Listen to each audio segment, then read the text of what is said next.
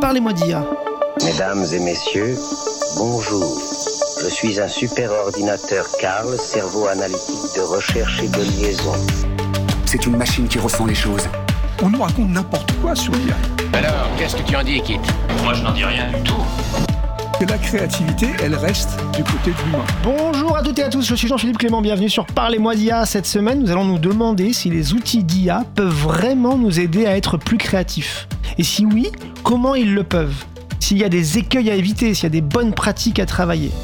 Vous êtes bien sur Cause Commune, la radio des possibles, c'est Parlez-moi d'IA. Nous avons 30 minutes pour essayer de mieux comprendre ces nouveaux outils sous les aspects sociétaux, culturels, sociaux, éthiques et pourquoi pas politiques.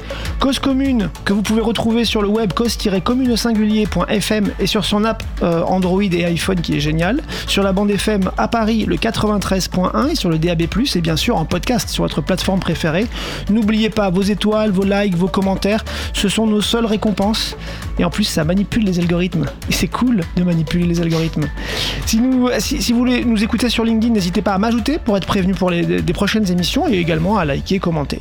Merci Olivier Gréco, de notre directeur d'antenne, pour nous laisser autant de liberté. Merci Jérôme Sorel d'être à la réalisation toujours fidèle euh, de cette émission. Depuis fin 2023, début 2024 d'un côté, il y a les IA génératives qui ont passé un cap. Il y a des V6, des V5, des... ça va de mieux en mieux en termes de qualité. Et de l'autre côté, on a le New York Times qui attaque OpenAI. On a des petits collectifs d'artistes américains qui attaquent Stable Diffusion et Midjourney pour non-respect du copyright. La question n'est pas simple. Est-ce que les modèles copient ou est-ce qu'ils s'inspirent? Comment un artiste, un designer doit réagir face aux IA génératives? Doit-il se protéger, lui et ses œuvres? Pour éviter de se faire piller et de se faire remplacer Doit-il au contraire avoir confiance dans la créativité humaine, dans sa créativité, toujours beaucoup plus originale et différenciante que ces outils, qui ne font que copier ou singer? Comment peut-il lui-même mettre ses IA au service de sa créativité? Question complexe et multiforme. Mais heureusement, notre invité du jour a une position assez claire sur ce qu'on l'on peut et doit faire avec l'IA dans le registre de la créativité. Il est designer, directeur de la création, fondateur de Volumique, ancien enseignant à la fois à l'école Camando et à l'ENSI des ateliers, où il forme les étudiants à devenir créatifs, notamment avec les outils d'IA. Bonjour Étienne Mineur. Bonjour. Merci d'être avec nous à distance. Euh, pour cette émission sur, consacrée à la créativité. Euh, qui de mieux que vous pour, nous parler de, créativité, d'apprentissage de la créativité euh, vis-à-vis des, vis-à-vis des IA alors, bah déjà, on va commencer tout simplement, Étienne. Parlez-moi d'IA. Comment s'est déroulée votre première expérience avec les IA génératives? Ah, euh, ah bah c'était alors bah, déjà depuis tout le temps hein, puisque oui. moi j'ai 55 ans, j'ai lu beaucoup de SF et puis on est entouré bah, depuis 10 ans en fait. Hein. Il y a Siri, il y a Alexa, oui. on a des correcteurs orthographiques. Donc déjà ce qu'on appelle les IA ou les, les, les, les modèles hein, euh, qui ont été entraînés sur des corpus spécifiques, on, on les a depuis un petit moment. Là, euh, 2016-2017, il y a eu un cap qui est passé avec le, ce qu'on appelle le deep learning, machine learning, et euh, où tout d'un coup, bah, vous avez dû tous voir que par exemple DeepL, le traducteur, a fait des progrès. Oui. Voilà, il y a, y a plein plein d'outils comme ça qui tout d'un coup ont fait un bon. Euh, ben, en fait, de nouveaux algorithmes, de nouvelles méthodes de calcul où, où je ne serais pas capable de vous expliquer. Hein, je suis pas mathématicien, mais en tout cas, il y a eu d'énormes progrès vers 2016-2017 dans les labos. Et puis à partir de 2020, euh, on commençait, euh, j'allais dire fuiter, oui. Enfin voilà, on, on, commençait à avoir des choses qui arrivaient un peu dans le grand public. Alors quand je grand, grand public, c'est les geeks hein, quand même, hein, parce qu'il fallait mettre les mains dans le cambouis. Oui. Et moi, j'ai deux trois copains ingénieurs. Il y a, en deux, il y a quatre ans en fait, on est ah, en 2024. Vous êtes fait aider en, en fait. Vous êtes, vous êtes, fait aider par, par les copains Ah oui, bien sûr, bah, j'ai des copains qui m'ont dit. Les algorithmes voilà, comme j'ai beaucoup travaillé moi entre, entre en tant que designer, beaucoup avec, avec les technologies, j'ai pas mal d'amis dans ce domaine qui m'ont dit tiens, tu devrais regarder un petit peu euh, ce que t'en penses. En fait, les, les génératifs d'images. Alors pour, pour c'était disco diffusion puis d'autres, hein, c'était des, des IA génératives euh, visuelles, hein, parce que moi ouais. je suis vraiment dans le domaine visuel plutôt. Ouais. Et puis j'ai été, d'abord j'ai beaucoup ri. J'ai fait bon ok, rendez-vous dans 15 ans. Euh, non, parce qu'en gros les IA tous les 15 ans nous promet euh, oui. bon, des merveilles hein, depuis 1945 en gros. Hein, tous les 15 ans, si vous regardez l'histoire des IA, c'est un peu ça va arriver, elles vont être conscientes, même bref n'importe quoi. Donc je me suis dit cette fois-ci encore n'importe quoi, rendez-vous dans 15 ans. Et puis quand même, euh, j'ai commencé à regarder, hein, parce que ouais. c'est quand même assez fascinant. Ouais. Mais juste il y a 3 ans encore, hein, 3-4 ans, une image euh, toute petite, 512 sur 512 pixels, c'était 45 minutes sur des gros serveurs chez, chez Google, pour faire une image cauchemardesque hein, qui correspondait pas de... Mais par contre, petit à petit, j'ai vu le, la progression, d'abord le, temps de calcul qui s'est amenuisé, et puis surtout la qualité qui a grandi, et complètement par hasard, moi je me suis retrouvé dans les, dans les premiers, mais vraiment par hasard, sur le serveur Discord de Midjourney, qui est le modèle actuellement l'IA euh, au, niveau, au, niveau, image la plus performante, eh euh, complètement, il y a trois ans presque. En fait, c'était vraiment en alpha, je comprenais rien du tout. Pour tout dire. Et par contre, j'ai vu le gap. Voilà, je me suis dit, ah oui, là, ils ont passé un cap euh, assez important. Et puis, eh ben, je, bah, depuis le, depuis ouais, deux ans, là, c'est un peu la courbe, on va dire, d'apprentissage et le, le, côté très bluff et fascinant de ces images, bah, on arrive à des choses très très intéressantes actuellement. Vous voyez, je dis intéressante ou, ou bluffante. Hein. Le mot bluff est très très Oui, c'est ça. Il y a quand même un, effet, euh, un effet waouh assez ah fort. Ah ouais, ouais tout à fait. Vis-à-vis de ces outils-là. Et donc, vous le disiez, ça fait longtemps que vous faites du numérique, euh, euh, enfin du graphique et des vidéos d'ailleurs avec les outils numériques. là aujourd'hui, vous pouvez dire que d'aujourd'hui où on parle vraiment, les IA que vous utilisez, elles, vous, elles, sont, elles sont tout à fait satisfaisantes en termes de, création. Alors non, jamais, bien sûr, mais euh, mais en tout cas, ouais, elles, elles sont d'une grande aide. Ça y est, on, a, on est en 2000, là on parle en 2000, 2024, pardon, excusez-moi. Là, ça commence dans le domaine professionnel pour les images fixes à être un vrai outil, euh, une sorte d'assistant en fait. Voilà, c'est ce que c'est, une sorte d'assistant assez pertinent qui est plutôt en amont. Hein, C'est-à-dire que vraiment, c'est plutôt pour les ce qu'on appelle les planches de style, les premiers croquis. Alors moi, je, pour tout vous dire, je travaille beaucoup à la main et de plus en plus d'ailleurs. Hein, j'essaie d'équilibrer mon karma visiblement entre les IA et le papier, mais il y a un échange. Par contre, elles ne sont pas capables pour l'instant, à part de rares exceptions, de finir l'image. C'est-à-dire que l'image, en tout cas pour des professionnels, photographes, illustrateurs, designers, qui vous voulez, l'image est toujours retouchée, réinterprétée et réutilisée avec des outils classiques, euh, bah, les Photoshop, InDesign et compagnie ou les objets 3D ou les, les softs 3D pour les designers euh, parce que le, le, le, comment dire elles sont très fortes pour délirer et pour halluciner ces IA par contre elles sont très peu fiables pour finir quelque chose. Vous voyez c'est une sorte de super assistant brouillon. Vous êtes un peu dans, dans, la team inspiration en fait vous eh, exact, ah ouais 100% et c'est vraiment moi, moi c'est ça. Et de plus en plus je trouve euh, d'arriver à la faire délirer c'est vraiment ça et de d'essayer de, de permettre. En fait, vous avez. Enfin, moi, je le considère comme ça, un rendez-vous dans 10 ans. Mais voir si ce que je dis c'était totalement faux. Mais en tout cas, actuellement, moi, je m'en sers beaucoup comme premier jet. Euh, bon, j'ai mes petites idées, mais à partir de mes idées, après, je lui, je lui, je lui vous voyez, j'en parle comme si c'était quelqu'un. Je lui pose des questions, je lui dis tiens, va, va par, plutôt par là, essaye par là, essaye par là. En gros, à ma place. D'accord. je, je, vous ai entendu dire que vous l'utilisiez comme un assistant sous drogue hallucinogène. Ah oui. Ah bah le LSD, c'est obligatoire. C'est ça. parce que le LSD est très important pour l'histoire de l'informatique, hein, pour ceux qui connaissent cette histoire. Le, le SD, ah bah LSD dans les années 60 70. Racontez-nous. Euh, ah bah non, bah, le, le, la relation entre le, le, en gros Internet hein, oui. est arrivée et dans les dans les labos. Euh, alors il y avait à la fois les labos militaires et américains de chez IBM où on rigolait pas, mais dans les campus américains, le LSD est arrivé et il y a eu vraiment en même temps euh, nos amis hippies.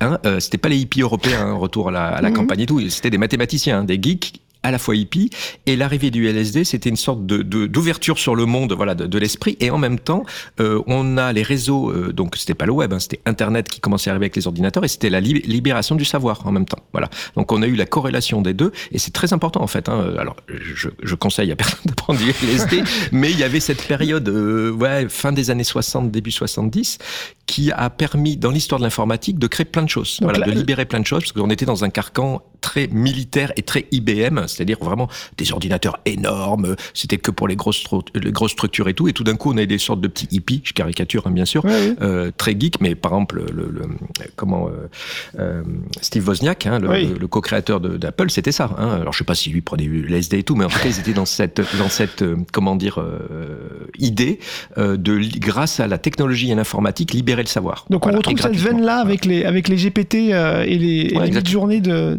de maintenant. Il y a Alors une, pas il y a... trop, non non pas trop attention, non. attention. OpenAI et Midjourney sont les seuls qui ne sont pas open source, justement. Oui, les, bien les sûr. deux gros méchants, entre guillemets. alors qu'à côté, oui. on a le monde open source qui, au contraire, est, pour la liberté et les mathématiques. Surtout, on peut pas breveter le, les maths. A priori, hein, les algorithmes mmh. sont libres. Donc, le partage de l'information va très, très vite. Et du coup, bah, en, en, parlant du coup de, de GPT-4, de, de ChatGPT-4, euh, il y a eu un test qui a été fait, le test de créativité de, de, Torrance, le fameux test à la fois verbal et figuratif, où, on, où on, fait faire des choses à l'IA et à côté on fait faire des choses à des, à des, humains. Et on demande à des étudiants, enfin ils ont demandé à des étudiants d'évaluer en fait euh, la créativité des deux, des deux types de production. Et on savait, il s'avère que du coup dans, dans ce test-là, bah, ce qui a été produit par l'IA se rapproche très fortement dans le classement de, de niveau de qualité de créativité en tout cas par les étudiants évalués, euh, de, de, de, de l'humain. Et, et aujourd'hui, qu'est-ce qu'on pourrait enfin c'est vrai et c'est vrai qu'on le voit bien hein, qu'il y a des choses qui sont qui sont assez mm. vous l'avez dit vous-même hein, qui sont assez waouh. Qu'est-ce qu'on qu'est-ce qui mm. pourrait nous différencier finalement en termes de créativité entre euh, l'humain enfin et, l'IA qu'est-ce qui qu'est-ce qui les différencie? Ah bah, bah l'IA n'a aucune aucune envie en fait vous voyez. Elle, elle euh, et, et, pas de point de vue voilà. Donc euh, donc c'est vraiment le point de vue pour moi. Avec les étudiants avec qui je travaille c'est on veut un point de vue sur le monde voilà. Alors que l'IA n'a aucun point de vue n'a pas de volonté propre hein, elle ne réagit pas si vous ne la activez pas. Vous voyez, si vous lui ah demandez rien, ah ChatGPT ou qui vous voulez ne va rien faire, elle n'a pas d'avis, elle ne, voilà, elle n'a pas de vision sur le monde. Et donc c'est là où l'humain, et heureusement, hein, euh, on est là, euh, c'est même politique. Hein, vous voyez, elle a pas de, elle, elle, elle, a aucun avis. Donc par contre, il faut faire attention puisqu'elle a été entraînée sur des bases de données, donc des, des, des datasets en bon français, mmh. euh, qui ne sont pas neutres. Voilà, quand vous eh entraînez, moi j'ai eu la chance de travailler avec des étudiantes chinoises qui m'ont montré leurs IA qui sont comme les nôtres. Mmh. Bah, en fait, bien sûr, si vous dans les représentations graphiques elles sont inspirées eh ben, par euh, des bases de données chinoises. Ah Les bases de données chinoises, normal. Quand vous, les représentations humaines, ce sont des asiatiques, bien sûr. Euh, quand vous dites montre-moi, moi je fais toujours les tests. Hein, l'homme est la, plus belle femme du monde pour voir. Bah, sur les mid-journées OpenAI, c'est vraiment des blondes. Enfin, je caricature, mais c'est les gens sont blancs en tout cas, hein, à 99,9%. Bah, euh, si vous faites ça avec une base de données chinoise, bah, la personne sera déjà brune avec, les, avec des cheveux de type asiatique et des traits asiatiques. Je vous ai entendu citer l'exemple du biais euh, euh, de la génération d'images de, personnes de confiance. Euh, oui, oui, ben voilà, vous tapez, c'était il y a deux ans, je crois, avec les premiers Dali, quand vous dites vous, en anglais, alors donc c'est non genré, c'est ça qui est intéressant avec l'anglais, vous pouvez poser des questions juste comme ça, sans genre. Alors en français, ça serait des gens, oui, des gens de confiance. Ben 100% ce sont des hommes blancs, en cravate de 40 ans. Voilà, avec des mâchoires euh, assez euh, à l'américaine, vous voyez, assez, assez bien, et, et, et, qui font pas du tout confiance d'ailleurs quand vous les regardez. Et c'est, oui, il y a des milliards de biais, donc ça, ça c'est très important que aucune IA euh, n'est neutre, normal, parce qu'elle a été entraînée sur un corpus de données euh, bien fait. Et justement, c'est un des gros problèmes, c'est que par exemple, je parlais d'OpenAI et Midjourney qui sont totalement fermés, où on ne sait pas quels sont leurs corpus ni les algorithmes, eh on s'en doute. Hein. Euh, bah en fait, on aimerait bien le savoir, voilà. Alors que les Stable Diffusion et d'autres hein, IA qui sont on va, j'allais dire grand public, pas du tout grand public, mais open source. C'est-à-dire que normalement, le corpus, on peut connaître euh, la base de données sur laquelle a été entraîné et donc savoir pourquoi, quand vous dites, euh, je, je, sais pas, montre-moi un homme, bah, pourquoi il est blanc euh, plutôt que d'origine africaine ou asiatique. Voilà, puisque bah, voilà, on est sur une base de données de Facebook voilà, qui, qui, est développée en Amérique du Nord. Cette question de corpus et, et, de copyright, on va, se la, on va se la reposer juste après la, la pause musicale que je vous propose de faire, proposée par Garlaban, notre programmateur musical. Et aujourd'hui, il nous propose, alors, il s'agit peut-être d'une IA qui, qui, chanterait et qui nous parle euh, avec, le, avec le titre euh, Hello Hello de Superbus euh, pour, sur l'album Lova Lova. On l'écoute maintenant.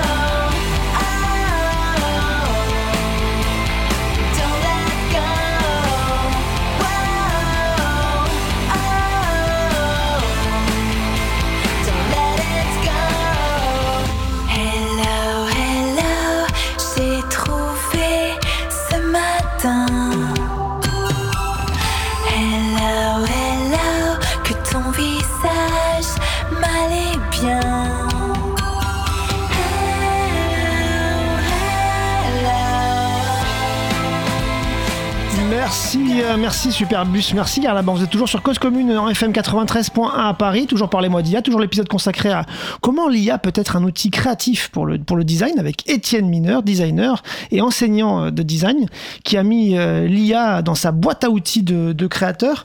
Euh, Étienne, on, parlait juste avant la, pause là, de, base de données, d'enregistrement, de, copyright.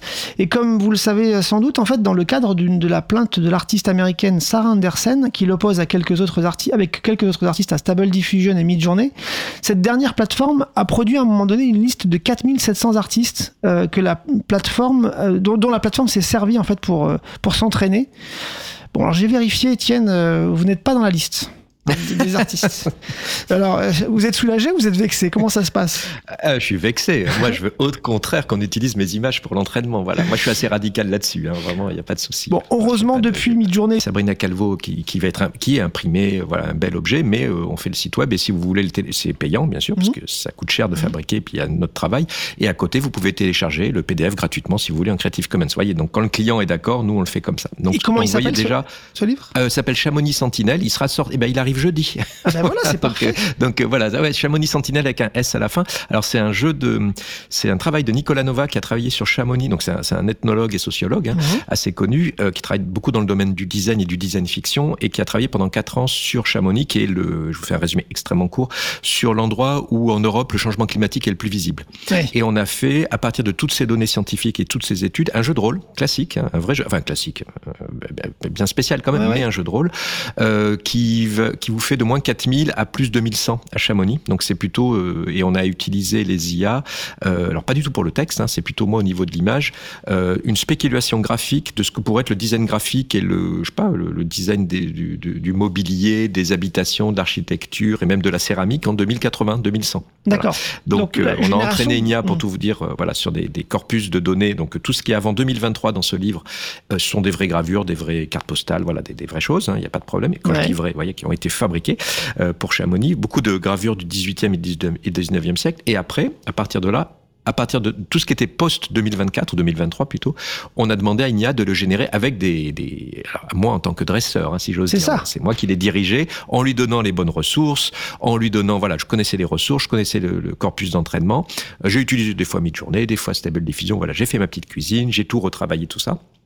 Et on a fait un livre, j'espère, assez étonnant, enfin en tout cas qui nous amuse bien, qui est un vrai ovni. Voilà. Donc, et, et les ressources, c'est quoi? C'est les éléments de design prospectifs que vous avez trouvés à droite Ouais, c'est ça, exactement. C'est vraiment du design spéculatif, euh, ouais. graphique, là, euh, sur... Euh, vraiment, on a posé des questions sur la céramique, sur les, les, les outils, les drones, sur les outils d'alpinisme, euh, sur les, les, refuges, même à la fin, à quoi pourrait ressembler un refuge ou une église dans les Alpes, mais en utilisant que des, tout ce qui était local, hein, ouais. interdit de faire du béton, des choses comme ça. Voilà, donc euh, donc ça c'est assez, assez, intéressant. Voilà, c'était vraiment un échange. C'est ça qui m'intéresse moi avec les IA, c'est un échange. Et, Et pour du... revenir au niveau des droits, j'ai ouais. aucun souci moi de, de pour la pour le, le bien commun. Euh, ça c'est enfin moi je trouve que c'est la chose une des choses les plus importantes en tout cas que ces IA s'entraînent comme nous comme moi je le fais comme n'importe quel auteur le fait euh, texte, image, son, euh, qui vous voulez. euh, on est inspiré par nos aînés. Voilà. Et d'autres sont inspirés par nous, j'espère. Donc il n'y a pas de souci là-dessus. Après il faut éviter le plagiat. C'est ça ouais. la limite. Mais le plagiat n'est pas lié à l'IA. Vous pouvez faire du plagiat au crayon avec une photo, une photocopie ou ce que vous voulez au Photoshop. Euh, si vous copiez totalement et qu'on n'arrive pas à différencier les deux, là c'est du plagiat. Par contre, l'entraînement, moi ça ne pose aucun souci, euh, sachant qu'en plus les chercheurs, là je ne suis pas juriste, hein, mmh. mais les, les, les, les, chercheurs aux États-Unis ont le fair use, hein, qui leur autorise de faire ça. Et en Europe, on a même le digital single market, je crois, qui, est encore, qui va encore plus loin, euh, qui permet de le faire euh, pour le bien commun et même, alors là c'est ça qui est étonnant dans l'Europe, même pour des applications commerciales. Voilà. Alors après, je m'arrête là au niveau. On en reparlera ici de toute façon à ce micro. Voilà, euh, avec des juristes spécialisés, voilà, mais en tout cas, euh, voilà. ce serait intéressant d'ailleurs de leur demander. Il n'y a pas de procès en Europe à ma connaissance. Vous voyez, oh, moi j'ai travaillé avec des, des, des, juristes français qui me disaient, ben nous on peut pas faire grand chose en fait. Voilà. Déjà, il faut qu'il y ait des plaintes. Euh, puis après, il faut apporter la preuve. Voilà. Donc c'est compliqué. Voilà. Et, euh, et, et, en plus, moi, sur le plan philosophique, ça ne me dérange pas tant qu'il n'y a pas plagiat. Voilà. Oui, c'est ça. Donc c'est euh, pas un, voilà. plagiat pur et dur. Ça ben change quand même ça. beaucoup euh, en termes, sur les métiers créatifs, parce que du coup, ça, ça va, ça va aussi euh, démocratiser certaines compétences que, que, ouais, bah, que certaines personnes n'avaient pas euh, avant. Ça change un peu quand même l'ordre établi des métiers créatifs ou Ah ouais, ouais, tout à fait. Et moi, je trouve ça super. Ça tout d'un coup, des gens quoi. qui n'ont pas accès à Vous voyez, je fais des fautes d'orthographe, une IA me corrige mes fautes. Je parle mal anglais, euh, l'IA me, me, fait bien parler anglais, entre guillemets en tout cas, me fait communiquer mieux en anglais. Euh, j'ai du mal à dessiner. Euh, bah, moi, je dessine pas trop mal quand même, mais euh, bah, ça ne me dérange pas que d'autres puissent dessiner mieux que moi ou autant que mieux, ou mieux que moi. Voilà, je suis assez confiant là-dessus. Et si des gens ont des idées mieux que moi, ils peuvent les formaliser grâce à ces outils, c'est génial. Voilà, j'ai aucun souci là-dessus. après, voilà, il faut éviter le plagiat. C'est la seule chose qui me. Voilà, donc, donc moi, j'ai pas de. Du, coup, dans, dans, vos processus créatifs, quand même, on peut y mm. passer un temps fou à essayer de, de à, essayer, à réessayer de, des générations, à, à, peaufiner certains, certains prompts. Mm. Euh, comment vous, vous arrivez à mettre le, curseur au bon endroit entre vraiment voilà ce, cette, cette euh, atermoiement infini de créativité et puis un boudin, la livraison? Il faut livrer quelque ah chose. Ah ben, ben, justement, c'est ça le gros souci, c'est d'arriver à s'arrêter. Ouais. c'est que en fait, c'est un assistant qui est, qui, qui est sans fin, qui voilà, c'est une sorte de jeu sans fin. En, plus, il y a quelque chose de très ludique. Vous proposez quelque chose, hop, vous avez une réponse dans les 4, 5, voire 10 secondes au pire. Euh, donc il y a un côté très presque Instagram. J'ai des étudiants qui comparaient ça, vous voyez, au flux TikTok ou Instagram. C'est-à-dire que ça n'arrête pas. Et il y a un côté très addictif. La dopamine est, à, fond, quoi. Ah bah et à fond. En plus, c'est votre, c'est vos prompts. Donc il y a un côté très égocentrique. C'est-à-dire que c'est en plus c'est moi euh, entre guillemets hein, qui, qui, qui influence ce flux incessant. Et donc là, on, on, une des idées, enfin les choses qui commencent à se démarquer, en tout cas chez les étudiants, c'est que les illustrateurs, graphistes, on va dire les artisans, hein, on n'est pas dans le domaine art, hein, on est vraiment dans le domaine design et des arts appliqués, euh, c'est plutôt le choix qui va faire la différence. C'est-à-dire que vous allez être des curateurs ou des directeurs artistiques, vous allez faire un commissaire d'expo, en gros, qui sur 200 euh, œuvres va devoir en choisir que 10. Voilà, il va falloir qu'il articule son choix, euh, que son choix soit euh, historiquement, intellectuellement euh, justifié, et c'est ça qui va créer du sens. Donc là, on se retrouve plus dans ce domaine, ce qui peut être perturbant parce que pour moi le premier, hein, moi j'adore bricoler, faire mes trucs et tout. je, j'aime bien avoir les mains sales. Pourtant, je travaille sur un ordinateur. Mon atelier, là, aux côtés de moi, il y a de la lithographie, il y a des trucs de découpe. Il y a de la colle, je, crois, Ouais, ouais, il y a de la colle, il y a, voilà, il y a, vraiment le gros. Enfin, c'est pas un bazar, mais c'est, il y a, il y a du, il y a du matériel physique. Parce que moi, j'utilise les IA comme matière première, beaucoup, comme une photo. Et mmh. après, je vais redécouper, je vais la retravailler. Voilà. C'est un peu ce que vous leur apprenez aussi à vos étudiants? Ah. Ouais, ils le font tout seuls. en fait, c'est une génération. ouais, euh, ouais les, alors, euh, Lensi et Camando, ce sont avant tout des designers, on va dire objets industriels, euh, où ils font archi intérieur. Donc ils ont l'habitude de se confronter au réel. Quand je dis au réel, au physique, hein, au tangible. Et donc presque euh, normalement, par exemple là à l'ANSI, ils m'ont fabriqué des sets de tables, il y a même eu du crochet, il y a eu des vêtements, il y a eu des, des bien sûr des tabourets. Voilà, ils, ils, ont naturellement utilisé l'IA pour les aider à fabriquer des objets physiques. Ils vous ont surpris naturel. Ah ouais, ouais, génial. sur, quoi ils vous ont surpris, par exemple, dans leur, bah, bah, utilisation bah, Par exemple, il y, a une étudiante, Apolline, qui a décidé qu'elle allait faire du crochet avec une IA. Je fais, OK, euh, je sais pas si je vais pouvoir t'aider, vous voyez, j'ai aucun problème. Euh, donc, c'est un studio expérimental. Et en fait, euh, c'était génial parce qu'elle a appris vraiment, ChatGPT lui a appris à faire du crochet, mais vraiment, hein, ah, très, bien. Et, et après, elle lui a demandé justement d'aller dans des pistes plus ou moins loufoques. Et, ils ont, d'une manière en, commun, en fait, hein, puisque l'IA fait des erreurs bêtes, elle n'a pas de sens commun. Donc, des fois, elle vous propose des choses où vous, tout de suite, quand vous connaissez un peu votre domaine, fait, bah non, ça marchera jamais. Mais au contraire, elle l'a poussé dans ce domaine et elle est arrivée à créer des, des points qui n'existaient pas encore. Voilà, on a vérifié. Hein, D'accord. donc, des, des, manières de faire. Et aussi des points qui, tout d'un coup, font partir en volume. D'habitude, euh, il y, y, a des, d'habitude, comment dire, on reste à plat pour faire du tissu. Là, tout d'un coup, c'est parti en volume. Et puis, un autre pour finir qui est assez drôle, qui a fait des, des tabourets, mais qui a utilisé une IA générative euh, qui, qui, qui simule des, des, objets industriels, mais il a fait exprès de faire juste des traits verticaux. Voilà, il n'a pas essayé de faire des dessins bien euh, mm. structurés. L'IA a dû l'interpréter. Et après, il a essayé de fabriquer en volume ces objets, mais d'une manière en suivant presque littéralement l'IA.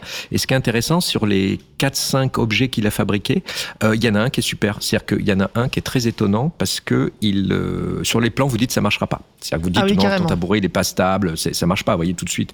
Et en fait, il nous l'a fait essayer et tous d'un commun accord on disait ah c'est marrant, il est super agréable parce que, un, il est stable en fait, mais il bouge un peu. Vous voyez, il y a du jeu.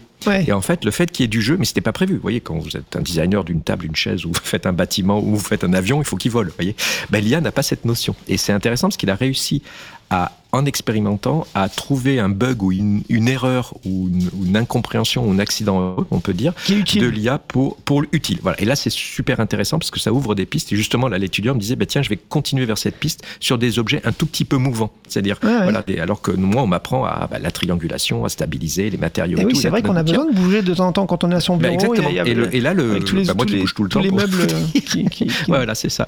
Et donc, voilà. Mais ça, c'est un petit détail. Il y en a des milliards d'autres exemples. Et donc, c'est intéressant parce que là. Ils ont suivi, ils ont suivi l'IA en fait. Ils ont, ils ont quand même. ouais, c'est une des stratégies. Euh, il y a, soit. Euh, c'est ça, exactement. Il y a plein de stratégies différentes avec les étudiants, mais là, par exemple, les, étudiants à l'ENSI, par exemple, particulièrement, euh, il y en a bien un quart sur la trentaine qui a décidé de suivre. C'est pour ça que je donne ces exemples d'une manière aveugle, presque. Hein, mais après, ils ont fait un choix. Il y en a un autre qui a demandé des manières d'accrocher de, des objets, voilà, et tout le système d'accrochage, mais complètement loufoque. C'est-à-dire, il prenait, je sais pas quoi, un, un, élastique et un trombone, tu te débrouilles, je veux qu'il soit accroché. Et, et, et ChatGPT, ou, d'autres, hein, ou Bard et ou Gemini, essayaient de trouver des solutions, et lui, le faisait. Voilà. bien sûr, il y en a qu'un sur 100 qui marche, mais quand ça marche, c'est très très étonnant parce que tout d'un coup, mais jamais j'aurais pensé à faire à ça. C'est pas un cerveau humain. Mmh. Voilà. On et souvent, avec un cerveau extraterrestre. Souvent, les, créatifs, mais alors plus, plus les créatifs euh, qui utilisent le texte, qui utilisent, mmh.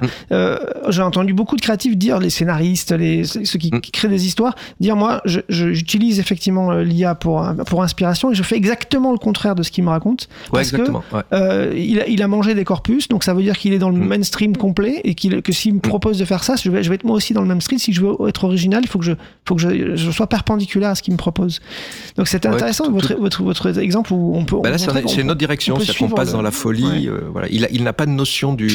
Pour l'instant, actuellement, les, les IA qu'on utilise, en tout cas, n'ont pas cette notion de notre monde physique. Donc pour les designers qui travaillent sur le monde physique, c'est super bien parce que euh, c'est pas qu'ils se sentent protégés, c'est juste que cette IA euh, va nous proposer des choses où nous-mêmes, par habitude, par intuition, on l'aurait évité voyez et là, ça permet d'aller dans des directions euh, improbables. Et juste sur le scénario, j'ai entendu un scénariste, alors je sais plus qui, un grand scénariste français qui disait, voilà, quand je suis bloqué dans le développement d'un de mes scénarios, je pose la question, euh, ChatGPT ou qui vous voulez, il va me proposer 10 solutions qui ne m'intéressent pas, mais par contre, moi, dans ma tête, ça me débloque une onzième qui est intéressante. Et c'est un peu ça. C'est-à-dire qu'il me propose, en fait, il va balayer des choses soit très banales, et donc vous dites, bon, ben voilà, ça c'est fait, et dans votre tête, vous voyez, c'est, dites, bon, ben voilà, j'ai exploré ces pistes qui sont pas très intéressantes, et ben il va m'en proposer, soit dans ma tête, ça m'en débloque une, ou soit dans ces 10, là, comme on fait les designers, des choses improbables et disent, ah, mais en fait, c'est pas, c'est complètement absurde, mais en fait, c'est pas si bête. Un peu une, une méthode de ping-pong, quoi. Exactement. Mais moi, je, enfin, en plus, moi, je fonctionne comme ça. Dans ma, j'essaye dans ma tête. vous savez, au, début des premières réunions pour n'importe quel projet, l'idée, c'est de jamais dire non. C'est-à-dire que dans la première réunion, après, on dit non. Ça s'appelle le budget, le temps. voilà. Mais, mais au début, c'est de, de, et c'est dur à faire, hein, de ne pas s'enfermer, de dire, euh, ok, on, tous les champs des possibles sont ouverts. Hein, euh, on y va joyeusement. Et puis après, on revient, on resserre ça. Bon, c'est des méthodes de design assez classiques, mais l'IA, je trouve, euh, est bien adaptée à ce genre de, d'exercice. Et du coup, à propos d'exercice, deux dernières questions, Étienne, euh, c'est bientôt la fin. Euh, vous avez, au Théâtre Antique d'Orange, vous avez euh, mis en, place le spectacle mm. immersif qui s'appelait l'Odyssée sonore, mm. que certains ont eu le bonheur de, voir. Comment vous avez utilisé les techniques d'IA justement pour préparer ce spectacle qui est, qui est, grandiose? C'est dans, les, dans, les, dans, dans, le, Théâtre Antique d'Orange, donc ça, ça, prend toute la place. Qu'est-ce que vous avez utilisé comme, comme outil? Pour le théâtre de la, ville d'Orange, c'était donc, le, qui est toujours en cours, hein, parce qu'il y a eu beaucoup de succès, on a eu plein de prix et tout, donc ils l'ont renouvelé pour cette année. Donc en gros, c'est un spectacle immersif de 45 minutes, hein, euh, à la fois visuel et sonore. Vous pouvez vous déplacer où vous voulez dans le, dans le théâtre, ça c'est assez étonnant. Euh, et c'est 25 vidéoprojecteurs, enfin voilà, c'est vraiment très très massif. Bah, là où c'est intéressant, c'est que j'ai fait mon casting, enfin l'idée hein, c'était de représenter la, la, création du monde vu par l'Antiquité, hein, vu par les Romains et surtout les Grecs. Euh, donc j'ai dû faire mon casting, j'ai dû représenter, hein, c'était le cahier des charges, représenter tous les dieux, les déesses, les entités primordiales, tout ça. Donc c'était assez marrant. Moi j'ai pris les vrai. J'ai essayé de retrouver des descriptions dans les textes antiques. Alors, il n'y a pas une seule description, hein, c'est du, copier-coller à droite à gauche, mais de ces différentes entités, chimères et autres, euh, pour essayer de les mettre dans les IA. Donc là, il y avait un vrai dialogue, hein, c'est-à-dire qu'on passait avec des textes qui ont plus de 3000 ans, presque 2500 ans, et on les mettait dans une IA de 2023. Et surtout, ça m'a permis justement d'aller dans, dans, une direction esthétique auquel je n'aurais pas pu aller, parce que sinon, c'est pas intéressant, hein, euh, sans les IA. Voilà, c'est-à-dire qu'on a, on a travaillé sur des représentations plus ou moins réalistes de statues grecques grecque qui commençait à s'animer, mais qui était mélangé avec des entités abstraites, des chimères, des choses comme ça. Donc on est parti dans une direction, voilà, qui, bah, qui j'aurais pas, en tout cas dans les délais que l'on avait. Oui, c'est ça. et puis le nombre de personnes qu'on avait, on n'aurait pas pu aller. En gros, il fallait 30 personnes pendant deux ans. Pour je, je, caricature. Hein. voilà. Mais là, on avait un, un, budget serré et juste trois mois. Ben, merci beaucoup pour, pour, pour tout ce partage, toute votre, votre vision de la créativité en lien avec, avec les IA. C'est l'heure de conclure. on reste sur 93.1 sur Cause Commune. Je vous laisse entre deux bonnes mains, celle des émissions de Cause Commune. Rayon libre pour, avec Jérôme, bien sûr, pour le vélo. Et puis les lapsus de l'actu aussi. à bientôt et merci.